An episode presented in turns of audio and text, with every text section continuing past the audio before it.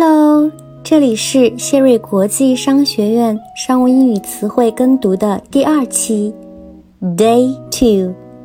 我们今天要学习的词汇是 fragile。fragile 这个词，它的词性是形容词，意思是脆弱的、易碎的。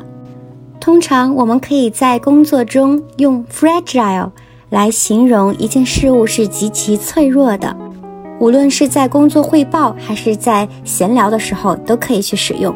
比如这样一个句子：The economy remains extremely fragile。意思就是说，经济仍然极其脆弱。你们都学会了吗？关注谢瑞国际商学院，一起跟读打卡哦。